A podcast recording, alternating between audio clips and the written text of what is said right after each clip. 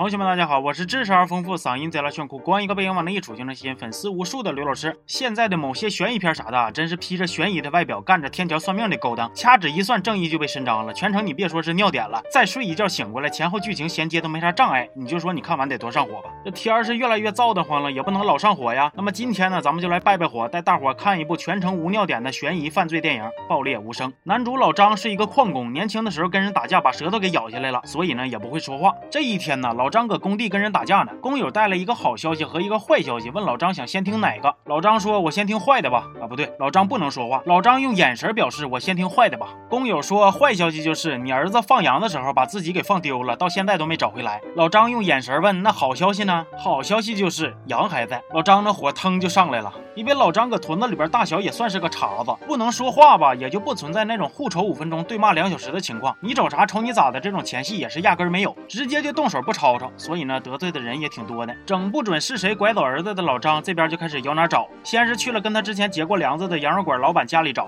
对不起，没有。完了又去之前儿子放羊的地方找，没有。这边呢，挖矿的煤老板摊上事儿了，非法采矿的事儿被发现了，就连之前帮他打官司找人做伪证的小律师都让检方给揪出来了。于是煤老板就把检举自己非法开矿的那个老板的公司强行转让给自己了。当然了，大伙儿也可以亲切的管这种行为叫做明抢。等煤老板派混子去矿上撵人的时候，刚巧老张找儿子也刚到这儿，还吃了人家半拉馒头。后来两伙人打起来了，老张也就加入战斗了，还把人家车的挡风玻璃给干碎了。混子说老张不是矿上的，是来找儿子的，打电话。问煤老板咋处理？煤老板非常淡定，你把他领过来，我亲自安排他。于是混子谎称见过老张的儿子，就把他给糊弄过去了。等到地儿了，煤老板不仅没让老张赔偿，还答应老张等孩子找着了，安排他到自己的矿里干活。煤老板有个爱好，那就是射箭。那天他收拾东西的时候，就发现自己有一支箭没有脑袋，光剩个棍儿了，于是就有点慌了。这一天呢，老张搁小卖店印了几张充满爱心的二维码，扫一扫，不仅能看到老张儿子的寻人启事，还能听到刘老师为大家定制的专属语音。好。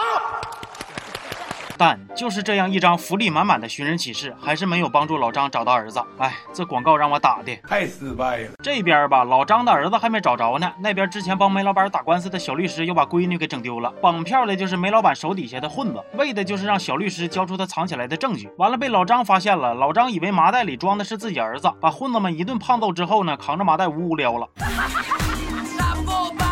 没有办法，我就是这追不上我吧！啦啦啦啦啦啦啦啦啦啦啦！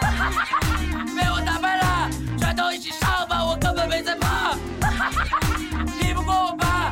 啦啦啦啦啦啦啦啦啦！这风骚的走位，一顿秀就把混子们给甩丢了。老张跑进山洞里，发现不是自己儿子，是律师的女儿，赶紧联系小律师，让他来救孩子。啥叫爷们儿？这是真爷们儿！混子把人质整丢了，于是就给老张打电话，谎称儿子搁他们手里，让老张拿小姑娘换。那老张能干那狗事儿吗？直接就冲到煤老板的公司，跟公司里的混子又是一顿磕呀。眼瞅着就要把混子们都给削懵了，最后让赶回来的煤老板一下就给拍迷糊了。老张虽然没在煤老板的公司发现儿子，但是煤老板可是从老张和小律师发的短信里边。知道了小姑娘的藏身位置了，于是就绑了老张，打算去逮这爷俩。不过半道让老张给跑了，还遇见了来救闺女的小律师。而这时候煤老板也追上来了，还差点勒死老张。得亏老张在煤老板车里捡了个箭头，攮了他一下，这才跑出来。那边呢，山洞里的小姑娘醒过来，突然发现还有个人在洞里，那就是老张的儿子。两个孩子一起跑出了山洞。你以为这就是结局吗？并不是。其实等老张和小律师赶过去的时候，现实的情况是小姑娘还奄奄一息的在山洞里躺着。这到底是咋回事呢？